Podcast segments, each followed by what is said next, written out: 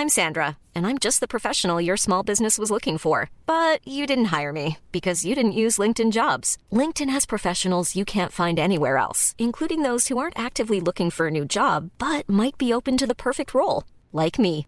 In a given month, over 70% of LinkedIn users don't visit other leading job sites. So if you're not looking on LinkedIn, you'll miss out on great candidates like Sandra. Start hiring professionals like a professional. Post your free job on linkedin.com/people today.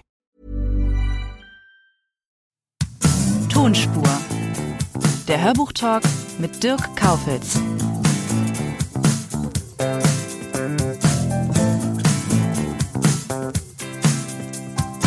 Dieses Mal freue ich mich auf Angelika Schark.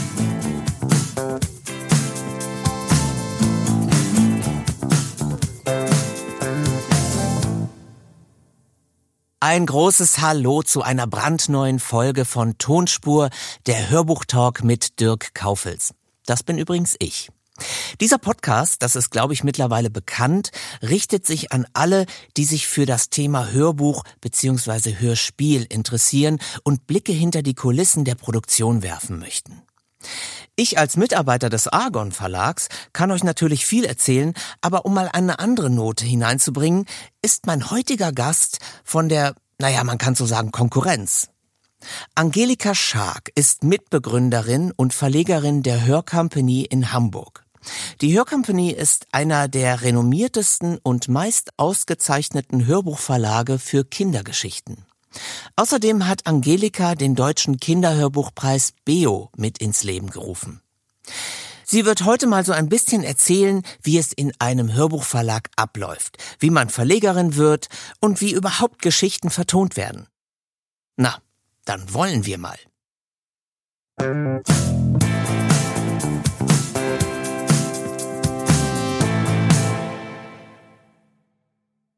Ich sitze jetzt im Hamburger Tonstudio Live Audio Medienproduktion und mir gegenüber sitzt Angelika Schark. Hallo liebe Angelika. Hallo Dirk. Ich freue mich sehr, dass das geklappt hat. Wir kennen uns seit so vielen Jahren jetzt schon und endlich gibt's mein Gespräch. Ja, ich freue mich auch. Wir treffen uns ja sonst immer nur auf der Messe und das aber auch immer sehr nett zum Essen und ja. Das stimmt. Und dabei sind wir genau genommen sogar Konkurrenten. Ja, eigentlich ja. Aber ich finde das eben so gut, dass wir beide und noch zwei andere von anderen Verlagen, dass wir trotzdem so eine schöne Kollegialität haben. Ja, wir haben eben keine schmutzige Branche erwischt. Das stimmt, das stimmt. Doch eigentlich auch eine ganz schöne. Genau, aber wir, da sind wir eigentlich schon beim Thema. Denn du hast vor 20 Jahren gemeinsam mit Andrea Herzog den Kinderhörbuchverlag Hör Company gegründet. Wie kommt man denn auf die Idee, einen Hörbuchverlag zu gründen? Ja, das liegt so ein bisschen in meiner Historie begründet. Ich habe ja ganz lange für Zeichentrickfilme die Sprachaufnahmen gemacht. Also mein Mann macht Zeichentrickfilme oder hat damals große fürs Kino gemacht und ich war immer für die Sprachaufnahmen zuständig, denn wenn man einen Zeichentrickfilm macht, dann braucht man als allererstes die Sprachaufnahmen. Mhm. Also zum einen, damit die Zeichner nachher auch wissen, welche Mundbewegungen sie zeichnen müssen und zum anderen aber auch, ist das ein Gerüst für den Film, weil wenn alles gezeichnet wird, dann kann man nicht sagen, äh, ja, wir machen das nochmal ein bisschen, nehmen die Szene länger und schneiden das dann nachher raus, weil jede gezeichnete Minute kostet horrendes Geld. Also gibt es quasi dann ein Hörspiel, ein fertig geschnittenes Hörspiel und danach wird der Film gezeichnet. Welche Filme waren das? Also es waren die Werner-Filme. Kennt ähm, man? Ja, Captain Blaubeer kennt man auch. Kleines Arschloch kennen auch Toll. manche. Und äh, ganz hochkarätig Besetzer damals Felidee. Ja. Katzenkrimi. Mhm. Genau. Und für diese Filme habe ich ja die ganzen Sprachaufnahmen Ach, gemacht toll. und die Besetzung. Ja, das heißt, äh, was hast du für eine Ausbildung gemacht oder wie bist du überhaupt Ich dahin gekommen? bin Tontechnikerin. Ich habe das habe ich gelernt. Dann habe ich ähm, lange, also ich habe beim NDR gearbeitet, ich habe beim Bayerischen Rundfunk gearbeitet. Ich habe dann auch, weil ich ähm, von Anfang an Kontakte zur Filmszene hatte, habe ich dann auch in München an der Filmhochschule ja, Lehraufträge gehabt. Ich habe den Studenten gezeigt, wie man Filmton macht. Ich habe den Studenten dann aber nachher auch die Filme gemischt und äh, nachsynchronisiert. Und daher kenne ich dann eben auch, weil das sehr früh war, so die, die später dann auch ganz groß geworden sind. Also äh, zum Beispiel Roland Emmerich, der war damals noch Filmhochschüler und äh, ja, mein Mann war damals auch noch Filmhochschüler. Und äh, dadurch war ich so ein bisschen mehr im Filmbereich und das kam mir dann nachher auch bei diesen Zeichentrickfilmen zugute. Und durch die Werner-Filme hatten wir ja schon mal so ein kleines Aufgebot an Sprechern, weil der Bruder von Brösel, Andi, der hat eine Rolle gesprochen. Aber dann kamen eben Leute wie Klaus Büchner, der ist ja, ja. nach jetzt immer noch so der Werner.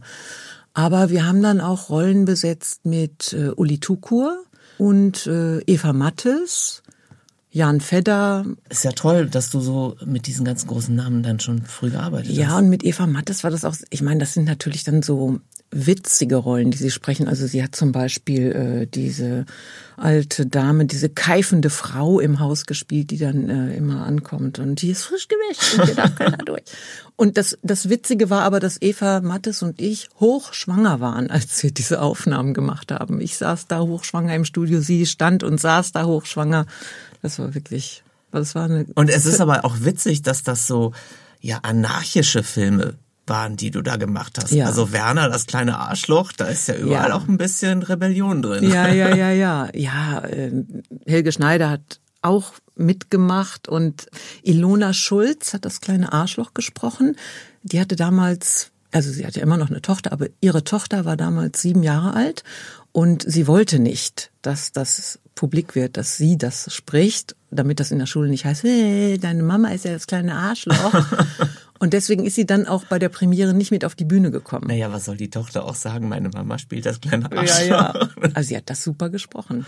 Richtig, ja, richtig definitiv. Man, man, kennt ja diese Filme. Ja, ja. Aber wann kam denn dann der Punkt, dass du gesagt hast, ich mache jetzt einen Hörbuchverlag? Weil an sich ist die Branche, in der du vorher warst, ja auch eine tolle Branche. Da lecken sich ja viele die Finger nach. Ja, das lag dann daran, ähm, die Firma wurde dann irgendwann zu groß. Und ganz ehrlich, wollte ich nicht die Frau vom Chef sein. Also mhm. das war ja dann doch so, wir haben das zu zweit zwar aufgezogen und es wurde aber immer größer und größer, es kamen mehr Leute und viele Animationskünstler kamen aus, aus LA und sonst woher und das wurde mir dann zu groß. Die mochten dann auch gerne selber mal die Tonregie machen. Da habe ich gedacht, nee, jetzt nur fürs Besetzen und für die Aufnahmeleitung, da habe ich auch keine Lust zu. Ich hatte zu dem Zeitpunkt dann drei Kinder. Dann habe ich gedacht, nö, jetzt mache ich mal ein bisschen was anderes und bin aus der Firma ausgestiegen. Und dann hörte ich dann, dass Andrea, Andrea Herzog, dass sie bei einem Hörbuchverlag so mal für ein Jahr gearbeitet hat. Andrea und äh, mein Sohn gingen in eine Klasse, daher kannten mhm. wir uns. Und dann hörte ich das und dann dachte ich, ach, das ist doch vielleicht eine ganz gute Idee, da gehe ich doch mal hin und ja, frag mal, ob es da nicht vielleicht irgendwie was für mich gäbe. Gab es dann aber nicht. Ich hatte dann aber einen Titel genannt, Die wilde Charlotte der mir sehr gut gefiel als Kinderbuch und den gab es eben noch nicht als Hörbuch. Und als das dann dann nichts wurde, habe ich zu Andrea gesagt, du weißt du was, ich habe diesen Titel, aber den mache ich jetzt selbst, weil ich hatte ja das ganze Know-how und ich wollte das unbedingt mit Gerhard Gabers besetzen, den ich auch schon von den Werner Sprachaufnahmen kannte und hatte aber schon so im Hinterkopf, äh, dass ich das natürlich nicht alleine selber machen möchte und habe Andrea dann getroffen und ja, sie gefragt, sag mal, ähm, wollen wir nicht einen Hörbuchverlag machen? Hörbücher. Ja, und du hattest natürlich auch schon eine Ahnung so ein bisschen vom Businessplan und von so Hintergründen, ne? wie Rechte einkaufen und all das. Überhaupt nicht. Nee? Nein, wir hatten überhaupt keine Ahnung. Also Andrea hatte mehr Ahnung äh, noch so, was die Herstellung angeht und so den Ablauf. Und ich hatte ja nur Ahnung von, also ich hatte meine Kontakte zu den Schauspielern und ich wusste, ich kann das auch im Notfall alleine aufnehmen und schneiden. Mhm. Ich weiß, wie das nachher sein soll. Und wir beide hatten natürlich auch gemeinsam diese ungeheure Liebe zu richtig schönen Titeln, die es als Hörbuch noch nicht gab. Und dann haben wir uns also entschlossen, das zu tun, sind dann an die Verlage gegangen. Wir haben gesagt, wir nehmen jetzt erstmal ein bisschen Geld in die Hand, so, und kaufen jetzt erstmal Rechte ein. Und dann sind wir natürlich gefragt worden, ähm, ja, haben Sie überhaupt Geld? Das war damals Frau Kori von DTV. Die ich auch noch kenne. Ja, Stimmt. genau. Ja. Da hatten wir dann, äh, wollten wir kleiner König Kallewirsch haben. Mhm. Und dann habe ich natürlich auch bei Oettinger angefragt und da hat mir die damalige Lizenzfrau Renate Reichstein, die ich ja, mit der ich auch lange ähm, in anderen Bereichen zusammengearbeitet habe, die hat mir dann erstmal den Hub erklärt. Mhm. Das muss man vielleicht für die ja, Leute da draußen erklären. Der Hub ist der Händlerabgabepreis, wonach dann eine Beteiligung für die Buchverlage ausgerechnet wird genau. oder anhand. Genau, das ist so die Basis, auf der dann die Lizenzbeteiligung, ähm, Erlöse. Erlöse abgerechnet werden. Genau. Wir hatten natürlich auch keine Ahnung von Buchhaltung und haben dann erstmal ganz schnell ein Wochenendseminar belegt, um Gemeinkosten, Variable und all das erstmal zu lernen. Und ähm, das Verrückte war, dass in dem Rahmen, da waren nur Frauen und die meisten kamen von Carlsen, weil die gerade mit Harry Potter den Wahnsinnserfolg hatten und jetzt irgendwie lernen mussten, wie sie mit dem Geld umgehen, so ungefähr. Und dann noch eine Frau, die kam aus der Erotikbranche. Auch schön. Ja, die hatten also ein Monatsmagazin und sie hat gesagt, das, ist, äh, das läuft so gut und die musste sich jetzt eben auch schlau machen in ähm, Betriebswirtschaft. Ja. Du hast es eben schon angedeutet, dass ihr erstmal euch auf Literatur gestürzt habt, die euch selber auch was bedeutet hat. Wenn man sich so das Programm, das Portfolio der Hörcompany ansieht, dann sieht man vor allen Dingen, dass es richtig hochgradig literarische Titel sind, besondere Kindergeschichten, schöne Kindergeschichten. Ich will das vielleicht mal vergleichen mit dem cineastischen Jargon. Also ihr macht schon eher so ein bisschen das Arthouse und weniger die Blockbuster. Das ist ja eine Gewissensentscheidung. Ja. So ein Programm zu machen, ist aber auch nicht immer die lukrativste Entscheidung, oder? Nein, nicht unbedingt. Also wir hatten das Glück, dass wir mit dem ersten Programm eigentlich einen ganz schönen ersten Auftritt hatten.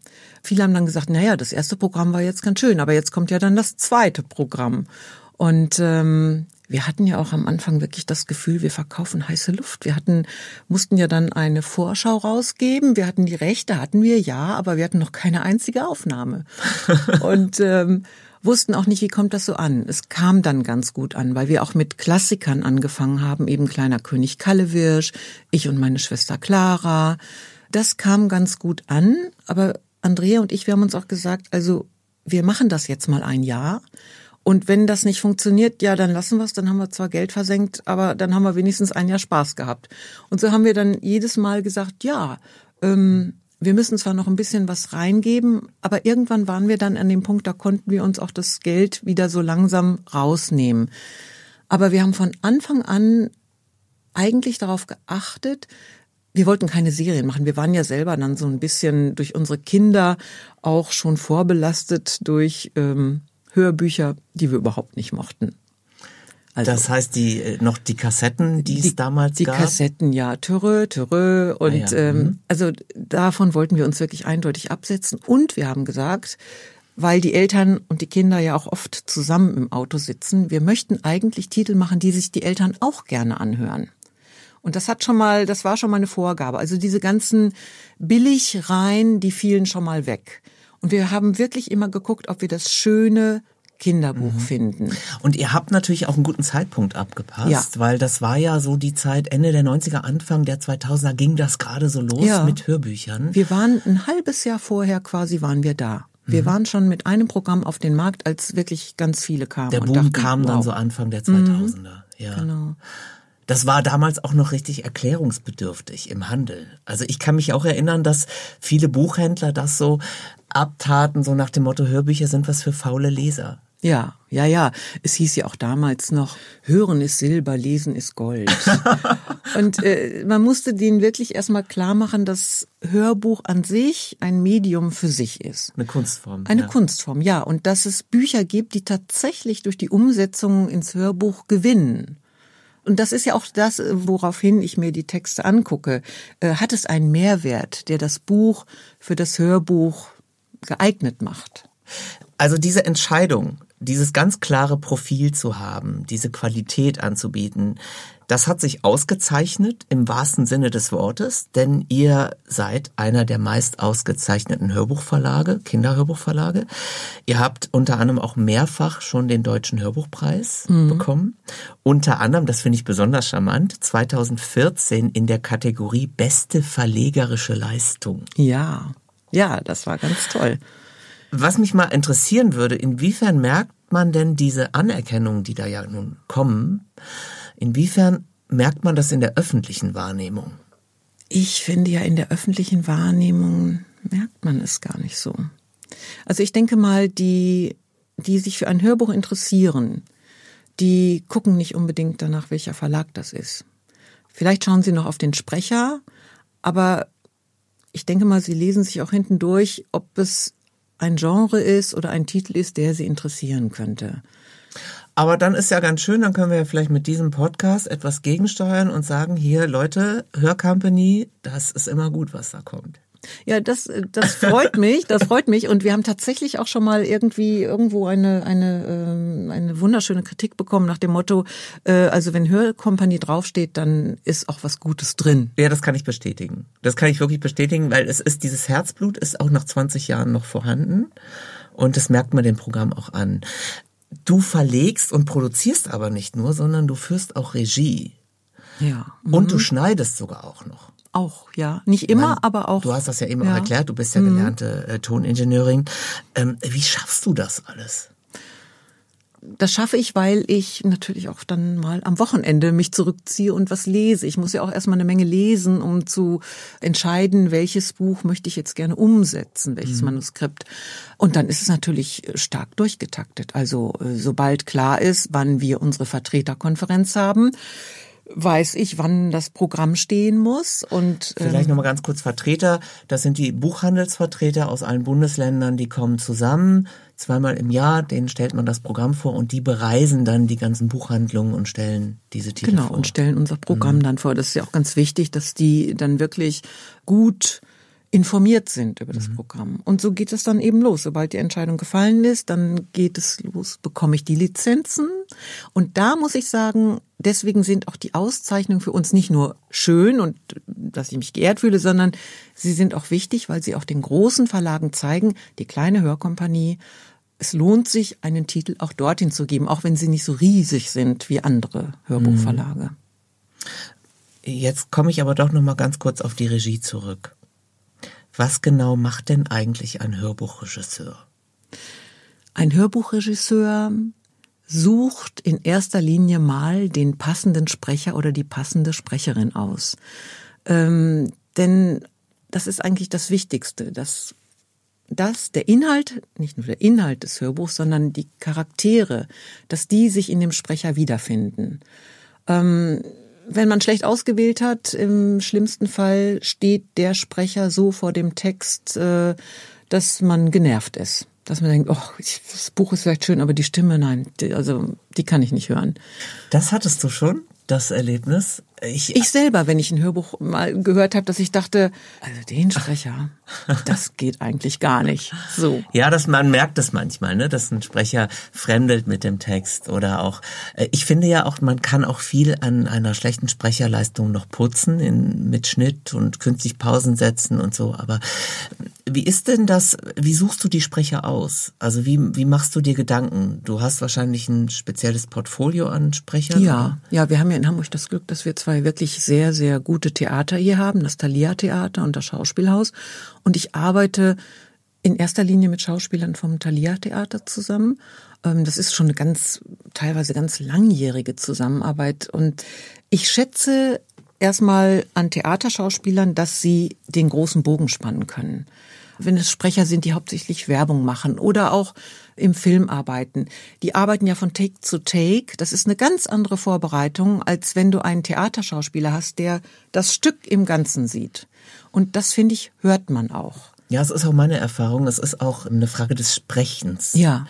Ich, Theaterschauspieler haben einfach eine ganz andere Übung im Sprechapparat. Ja, zum Beispiel Armin Rode. Ich habe ein Buch mit Armin Rode aufgenommen und der kommt ja immer so, so daher äh, in seinen Filmen. Und ähm, dann habe ich mit ihm einen Titel Weltliteratur für Kinder aufgenommen und auf Einmal hat er eine ganz akzentuierte, wohltuende Stimme, die die Geschichte so getragen hat. Das war wirklich klasse. Was war denn überhaupt deine witzigste oder besonderste Erfahrung im Tonstudio? Kannst du das noch irgendwie sagen? Gab es irgendwas ganz besonders Beeindruckendes an Begegnungen? Also was mich sehr beeindruckt hat, war wirklich die Lesung von Katharina Thalbach, Puh der Bär. Ähm, nachdem Harry Rowold ja verstorben war, der das auch wirklich, ja, das, das war ja eine Instanz, das war mhm. ja Puh der Bär, gab es ja nun Fortsetzungsgeschichten und das zu besetzen war schwierig, weil natürlich auch, wenn man einen Sprecher genommen hätte, die Gefahr bestanden hätte, dass dann verglichen wird und alle sagen, naja, aber er ist doch längst nicht so gut wie Harry Rowold. Also habe ich dann gedacht, man muss es mit einer Frau machen und Katharina Thalbach, die hat das Herzblut, die hat die Wärme in der Stimme, die kann die Farbe reinbringen und ähm, das hat mich dann auch sehr berührt, diese Aufnahme, dass ich dachte, ja, das funktioniert wunderbar. Mhm. Ich äh, kann das bestätigen. Ich habe ja auch mit ihr schon gearbeitet und wenn äh, Kathi etwas liebt, dann geht sie komplett auf in der Geschichte und ich glaube, das hört man ja, auch. Ja, ja. Ja nun gar keine Hörkompanie-Produktion, aber das macht ja nichts. Ach, das ist doch, also, äh, aber, ja, aber eine tolle Begegnung. Ja, das war eine tolle Begegnung und mit wem ich auch gerne aufgenommen habe, das war, ist ja auch so ein Urgestein gewesen, Wolfgang Völz. Aber anstrengend. Also man sitzt ja da und führt Regie und dann hat er sich versprochen. Man muss aber auch dazu sagen, das Buch von Tilde Michels ist die Sprache ist, äh, ist kleiner wirklich, König Kallewisch. Kalle, kleiner mhm. König Kallewisch. Also die Sprache ist wirklich schwer zu lesen, sage ich mal. Und er hat auch immer geflucht und gesagt, diese Frau, die hat ihr eigenes Buch nie laut gelesen. Und ich, ich habe schon, also normalerweise macht man dann so Einzeichnungen, wenn man sich verspricht. Und dann sind es mal zwei Versprechen, mal setzt er dreimal an. Bei Wolfgang Völz habe ich schon verschiedene Farben genommen, weil er immer wieder angesetzt hat. Und dann dachte ich, so, jetzt habe ich's. Und dann fing er wieder von vorne und hat gesagt, so, jetzt könnt ihr euch was aussuchen. Aber, also, aber es anstrengend im Schnitt. Aber es gibt dann diese Schnittwunder, ne? Also es gibt die Leute, die wirklich beim Lesen ständig neu ansetzen und geschnitten klingt es so ja, phänomenal. Toll. Ja, ja. Das ist natürlich dann auch so, das muss man auch vorher dann hören, dass man sagt, ja, es wird funktionieren. Es gibt ja auch Fälle, da denkt man, ja, da können wir jetzt schneiden, wie wir wollen. Das wird nicht funktionieren. Also das heißt, als Regisseurin hast du auch immer dann doch noch so ein ja, wie will man das sagen, einen Überblick, dass es am Ende doch gut geht. Ja. Ja, also ich finde, den braucht man auch. Nicht bei allen Sprechern. Es gibt ja Schauspielerinnen, Schauspieler, zum Beispiel Fritzi Haberland, da setzt man sich hin und lässt sich vorlesen. Ja, die ist auch toll. Und wenn sie dann auf der DIN A4-Seite einen Versprecher hat, dann entschuldigt sie hm. sich schon, so ungefähr. Ähm, äh, ich habe das mit Jürgen Thurmann erlebt. Und zwar mit Ende 80 setzt wow. er sich hin und maximal setzt er einmal an pro Seite noch mal neu. Wahnsinn. Das ist schon Wahnsinn. Ja. Ja. Ja, und was ich aber auch unglaublich fand, ich habe eine Aufnahme gemacht mit Dieter Hildebrandt. Mhm. Und zwar das Buch Elf Freunde müsst ihr sein von Sami Drechsel. Und das haben wir in München gemacht, in einem Tonstudio, was eigentlich für Geräuschaufnahmen ausgestattet war. Also wir saßen in Plastikbadewannen mit Steinchen, also inmitten von solchen Gerätschaften und quietschenden Türen und so weiter. Und er hat sich hingesetzt und fing an zu lesen. Und irgendwann habe ich, das waren sechs CDs. Und dann habe ich irgendwann gesagt, ähm, Herr Hildebrand, möchten Sie nicht mal eine Pause machen? Ich hatte auch selber schon Hunger. Und dann sagt er, nee, nein, warum? Wollen Sie? Und dann habe ich auch gesagt, nein, nein, nein, nein, nein, nein, nein, wir nicht, auf keinen Fall.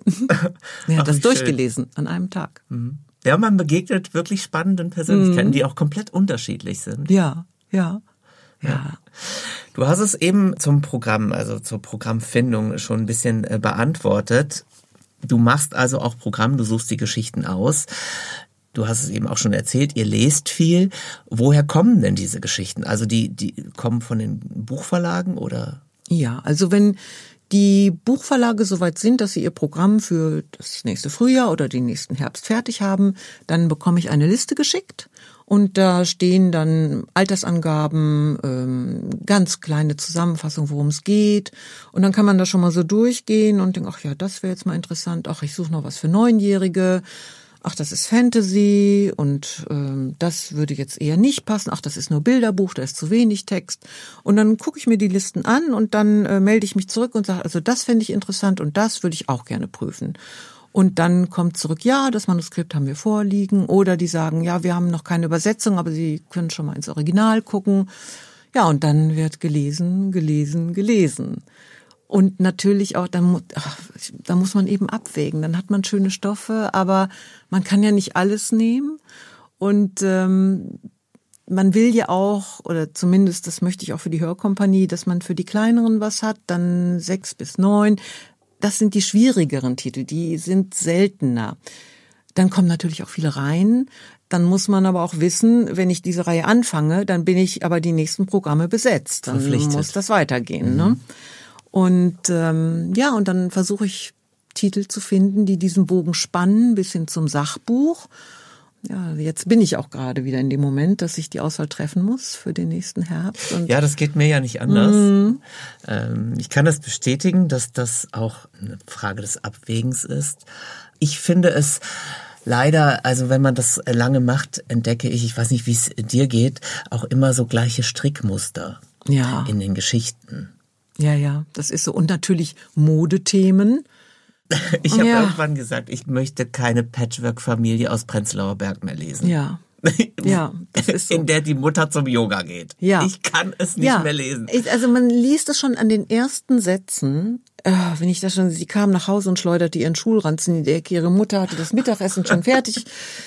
Aber ihre kleine Schwester, äh, also ich, also ich möchte gerne schöne Geschichten, ich möchte aber auch gerne eine schöne Sprache haben. Und dann gibt es doch, Gott sei Dank, immer wieder so Perlen, wo man denkt, ja, das nimmt mich jetzt mit. Unversehens ist man drin und dann denke ich auch, ja, die Kinder, wenn sie nach Hause kommen von der Schule, möchten die sich dann gleich ein Hörbuch anhören von einem Kind, was in die Schule geht und was Streit mit dem Ach, so weit denkst du? Da, also so weit habe ich noch nicht gedacht. Ja, ich denke dann, die möchten doch auch mal was anderes hören. Die möchten doch auch mal eintauchen in Welten. Das muss ja jetzt nicht immer eine Fantasy-Welt sein, aber ähm, also zum Beispiel habe ich ein Hörbuch gemacht, das ist lange ja, ich habe leider auch nicht mehr die Rechte, Wish Me Luck von James Hannigan von Gerd Gabers gelesen. Eine wunderschöne Produktion. Es geht um Kinder, die während des Zweiten Weltkrieges in England evakuiert werden, und zwar auf einem Luxusliner. Und diese Kinder, die kein Geld haben und wirklich nicht wissen oder noch nie Apfelsinen gegessen haben, die sind auf diesem Schiff. Letztendlich wird das Schiff torpediert und der Überlebenskampf im Wasser beginnt. Also es ist auch ähm, ja tragisch auch. Jedenfalls fängt dieses Buch mit dem Satz an: Seine Haare sahen aus, als hätte seine Mom ihm sie mit dem Kartoffelschäler geschnitten. Schön. Das war der erste Satz und da dann habe ich gedacht, ja, da will man weiterlesen. Mhm. Und sowas findet man leider nicht häufig. Nee, aber ich äh, gebe dir recht, äh, zwischendurch gibt's dann doch immer wieder die Perlen. Ja, Gott sei Dank. Also wenn man dann, man hat ein schönes Programm und dann denkt man, wenn das dann läuft und man fängt mit dem nächsten an, oh, hoffentlich finde ich wieder was Schönes. ja, und das Schöne ist, es ist auch immer genug da. Ne? Also es entsteht auch so äh, unter den Hörbuchverlagen auch nicht so ein Futterneid. Nein. So also mir ist es natürlich schon passiert, auch beim letzten Mal, da hätte ich gerne einen Titel gehabt, den habe ich dann nicht bekommen. Das ärgert dann, aber das kann man auch sportlich sehen. Und es gibt dann auch so Anrufe, hast du den Titel gekriegt? Ja. Ah ja, gut, dann ist ja in Ordnung. Das gönne ich dir. ja, das stimmt. So, jetzt ist aber natürlich der Hörbuchmarkt ganz schön im Wandel. Die physische CD bricht ja nun ein, das ja. muss man so sagen. Ja. Der Trend geht ganz klar zum digitalen, also Download und Streaming. Wie begegnet ihr denn mit der Hörcompany diesem Wandel? Ja, das ist schwierig. Also also man muss vielleicht kurz mal erklären, dass mit dem Streaming Erlösen ist es nicht so gut bestellt wie jetzt bei den Erlösen einer physischen CD. Das ja, heißt, man längst nicht. Längst, längst nicht. nicht. Beim Download geht es noch aber auch der ist schon ein bisschen günstiger als die physische CD. Und insofern ist es natürlich kalkulatorisch schwer für die Verlage. Also es ist so, dass zum Beispiel die in den Download gebe ich die Titel dann schon sehr schnell, aber mit dem Streaming warte ich. Ich habe einen Titel verglichen, Download und Streaming Erlöse und da lagen die gleich auf. Das heißt aber, dass potenziell so viel mehr Menschen gestreamt haben, weil der Erlös des Streamings ja so viel weniger ist, dieses Ungleichgewicht, äh, dass ich mich entschlossen habe, in Streaming gehe ich später. Erst der Download. Weil wir müssen diese Produktion ja irgendwie noch finanzieren. Und wenn du eine Streaming-Liste da hast, eine Abrechnung äh, seitenlang und dann stehen da 16 Euro noch was drunter, ja, wie will mhm. man denn qualitativ schöne Hörbücher machen? Also Schauspieler wollen auch bezahlt werden. Das Studio, Toningenieur, ja, Ja. Ich, äh, ich empfinde das auch als schwierig. Also das ist, betrifft ja im Grunde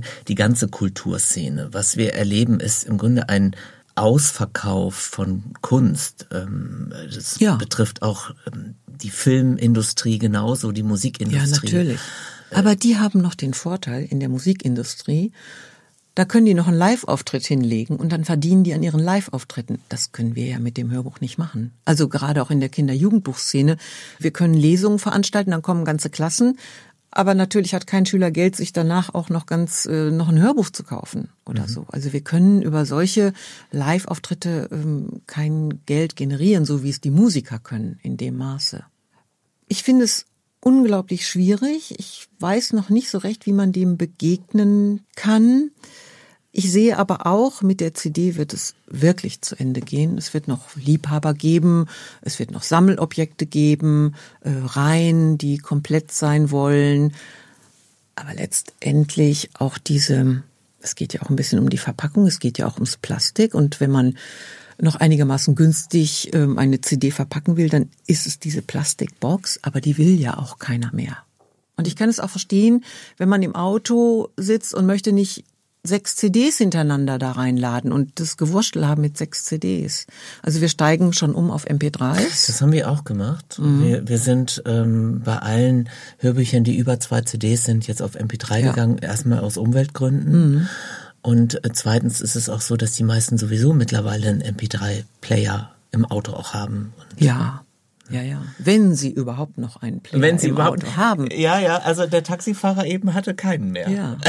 ja, es ist auch so, ich habe dann jemandem ähm, Hörbücher mitgegeben, weil er hat gesagt, die haben kleine Kinder. Sag ich, ja, hier, dann nimm doch mit. Und dann kam er zurück und sagte, ähm, die Mutter hat gesagt, ja, CDs. Ich glaube, wir haben noch einen auf dem Dachboden. Wenn man den schräg stellt, dann funktioniert der auch noch. Oh Gott, das ist ja, es bitter. ist, es ist irgendwann vorbei. Jetzt sind natürlich auch diese Toni-Figuren im Aufwind. Mhm. Ähm, Das muss man vielleicht auch noch mal kurz erklären. Das sind so kleine Gummifiguren, die so wie Schlümpfe sind. Genau. Von Benjamin Blümchen und oh, jetzt machen wir gerade ein bisschen Schleichwerbung. aber Jedenfalls sind da unten Chips drin und da sind die Hörbücher aufgespielt. Genau, und die stellt man auf diese Box und je nachdem, welche Figur man drauf stellt, wird das dementsprechende Hörbuch abgespielt.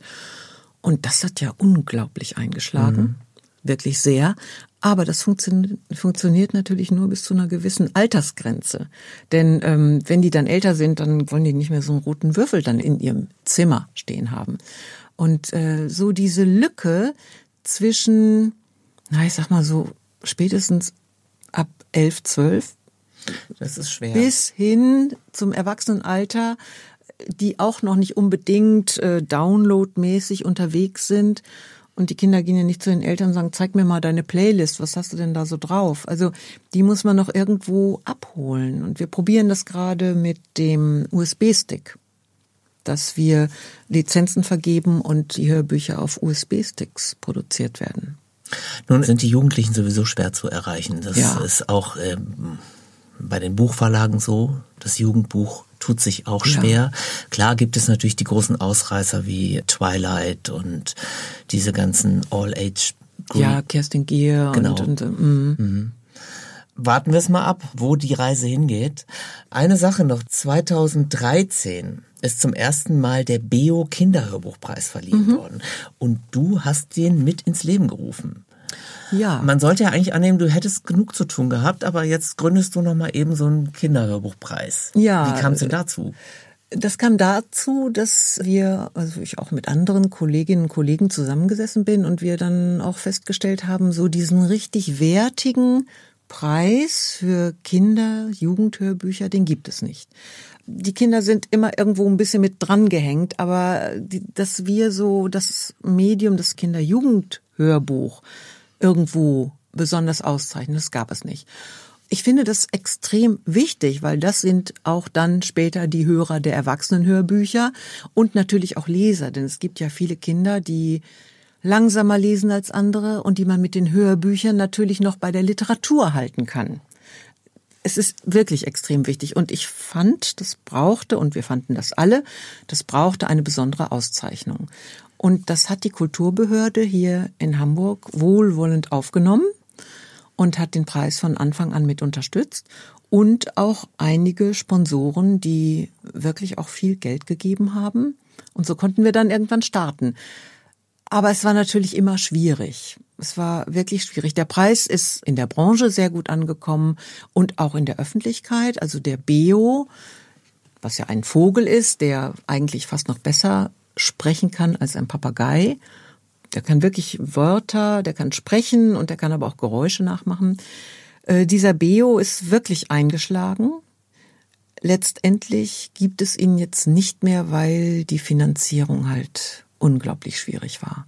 Und ähm, ich mochte einfach keine schlaflosen Nächte mehr haben. Das kann man verstehen. Oh, das, ja. Also ich habe das ja alles mitbekommen, all die Jahre. Und äh, man muss es einfach sagen, das bekommt man da draußen ja auch nicht so mit, aber es ist unglaublich viel Arbeit im Hintergrund, diesen ja. Preis. Ich hatte ja mit Miriam Möllers hatte ich ja eine wunderbare ja, Projektleiterin, die das auch wirklich mit Herzblut gemacht hat. Aber es, aber es ist eben so, also mit diesem Geld und ich wollte auch nicht mehr betteln gehen. Es ist ja, man fühlt sich ja wirklich, man, mhm. man kommt ja ständig an und bettelt irgendwo und das ging dann eben einfach leider nicht mehr. Und wir haben auch keine Institution gefunden, die diesen Beo jetzt übernommen hätte, was sehr schade ist. Das ist wirklich sehr schade, weil der Bio hatte eine große Signalwirkung auf dem ja. Markt. Du hast es gerade schon angedeutet, du tummelst dich auch gern. Zum Beispiel, du engagierst dich auch noch beim AVJ, das ist die Arbeitsgemeinschaft von Jugendbuchverlagen.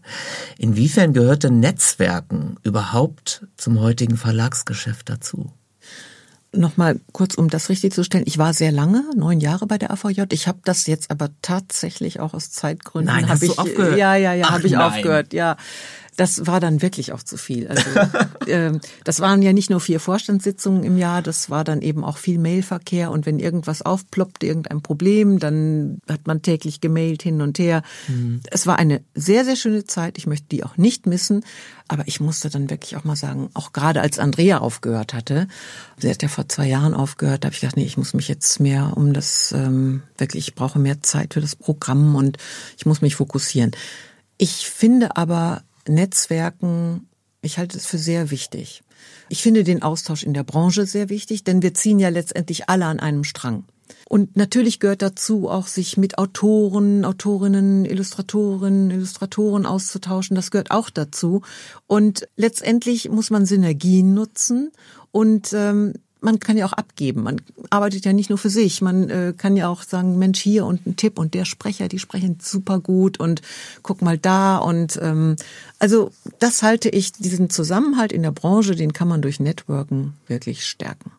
Ja. Sowieso in allen Bereichen. Ich mache die Erfahrung, wir haben ja ähm, auch viel Praktikanten bei uns im Verlag und viele interessieren sich halt sehr fürs Lektorat und unterschätzen das aber das Thema Netzwerken. Also sie ähm, sind sehr konzentriert auf die Textarbeit, haben aber so ein bisschen Angst, ja, ich sag's jetzt mal salopp, das Frontschwein zu sein. Und das muss man schon auch können, ne? Ja, ja, ja, natürlich. Man muss ja letztendlich, wenn man sich auch entschieden hat jetzt für Titel, man muss ja für diesen Titel einstehen. Man muss, äh, es gibt ja auch Titel, die schwierig sind. Also auch zu denen muss man stehen, wenn man sich dafür entschieden hat. Was bedeuten die Hörbücher? Also dir persönlich? Jetzt nicht als Verlegerin Angelika Schark, sondern als Privatperson? Ich lese mehr, das muss ich sagen. Es gibt aber einige Texte, da höre ich lieber. Also es gibt zum Beispiel, ich höre sehr gerne Sachbücher auch, so. Aber jetzt zum Beispiel höre ich gerade Herkunft von Sascha Stanisic. Habe ich das jetzt richtig ausgesprochen? das weiß ich Stanisic. nicht. Ich kann dir jetzt aber leider auch nicht unter die Arme greifen. Aber jedenfalls, ähm, das höre ich höre also gerade Herkunft und ähm, da gefällt mir seine Sprache sehr gut, weil er schon sehr ins Erzählerische geht. Eines meiner Lieblingshörbücher ist nach wie vor Die Brautprinzessin. Kennst du das? Nein. Oh, von Jochen Malmsheimer gelesen. Ach, mit toll. diesem Ruhrpott-Slang. Ja, der ist ja ich komme ja aus Dortmund und ähm, das ist einfach genial. Das ist wirklich. Das glaube ich sofort. Ich habe das Aha-Erlebnis gehabt bei Berlin Alexanderplatz von Ben Becker gelesen. Mhm. Ich finde ja diesen Roman äh, offen gesagt unerträglich zu lesen. Und ja, das ist ganz schön lang. Ne? Auch dieses, also ohne Interpunktion und so weiter. Und äh, durch die Interpretation ist mir das ganze Werk überhaupt mal äh, zu Gemüte ja. geführt worden. Und ähm, das ist ja eigentlich auch das, was ich bei den Sachbüchern noch immer feststelle. Wir machen ja auch Sachbücher, also Evolution zum Beispiel. Und da fluchen ja schon die Sprecher, ne? dass sie sagen, oh Gott, wie muss ich denn hier was betonen? Ich weiß schon gar, bald gar nicht mehr. Aber wenn du falsch betonst, verstehst du es halt nicht. Und das, denke ich mal, ist ja auch etwas, was dann später für die Hörbuchhörer und Hörerinnen toll ist, dass sie die Sätze richtig strukturiert und betont serviert bekommen und den Text natürlich viel besser verstehen können. Angelika, ich äh, möchte mich bedanken bei dir für dieses Gespräch. Ich wünsche dir, dass du dein Herzblut weiterhin behältst. Danke, danke, ja. Und möchte auch nochmal darauf hinweisen, äh, die Leute sollen sich mal das Programm der Hörcompany anschauen. Ja, danke, danke. Aber deins auch. ja, dürfen sie auch. Aber jetzt geht's erstmal um die Hörcompany und äh, macht weiterhin schöne Hörbücher. Danke dir. Danke, Dirk. Tschüss. Tschüss.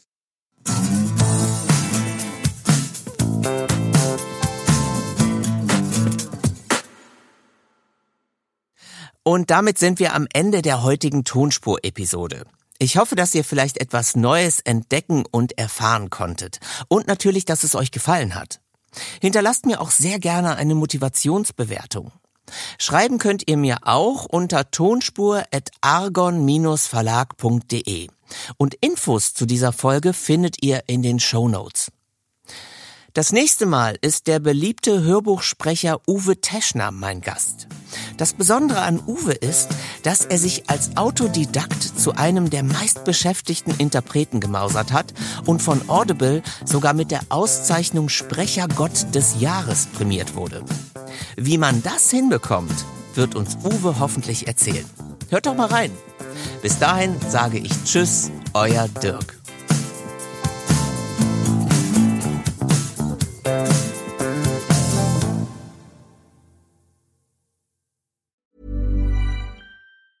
Even on a budget, quality is non-negotiable. That's why Quince is the place to score high-end essentials at 50 to 80% less than similar brands. Get your hands on buttery soft cashmere sweaters from just 60 bucks, Italian leather jackets, and so much more.